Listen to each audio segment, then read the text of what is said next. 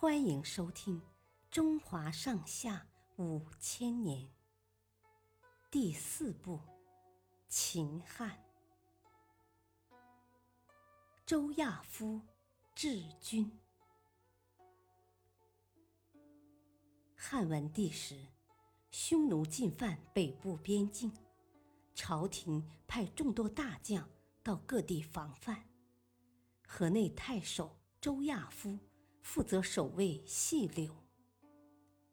为了鼓舞士气，汉文帝亲自到军营中犒劳将士。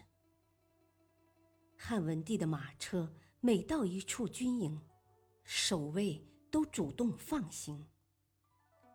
唯独到了周亚夫的军营前，营门紧闭，戒备森严，士兵们全副武装。一副准备出征的样子。皇帝的随从训斥他们不懂规矩，守营的士兵却说：“这是军营，只听军中号令。”汉文帝听后觉得他们说的非常有道理，便派手下拿着自己的符节进去通报。周亚夫这才下令。打开营门，汉文帝进入军营，只见营中秩序井然，军令严明。到了军中大帐前，周亚夫一身戎装，手里还拿着兵器，就出来迎接皇上了。见了皇帝，他也不跪拜行礼，只是向汉文帝拱了拱手。说：“臣身着盔甲，不方便下拜，请陛下允许臣以军中之礼拜见。”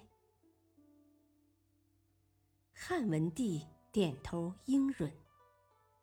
在犒劳完将士，出了营门后，汉文帝不禁感叹道：“这才是真正的将军啊！”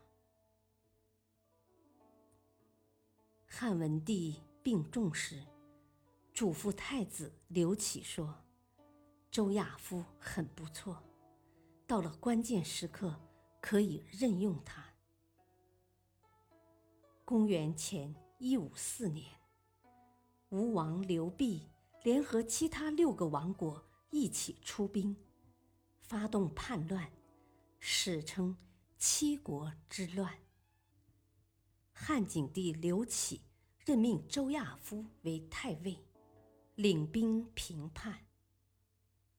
周亚夫率领大军，三个月就平定了叛乱。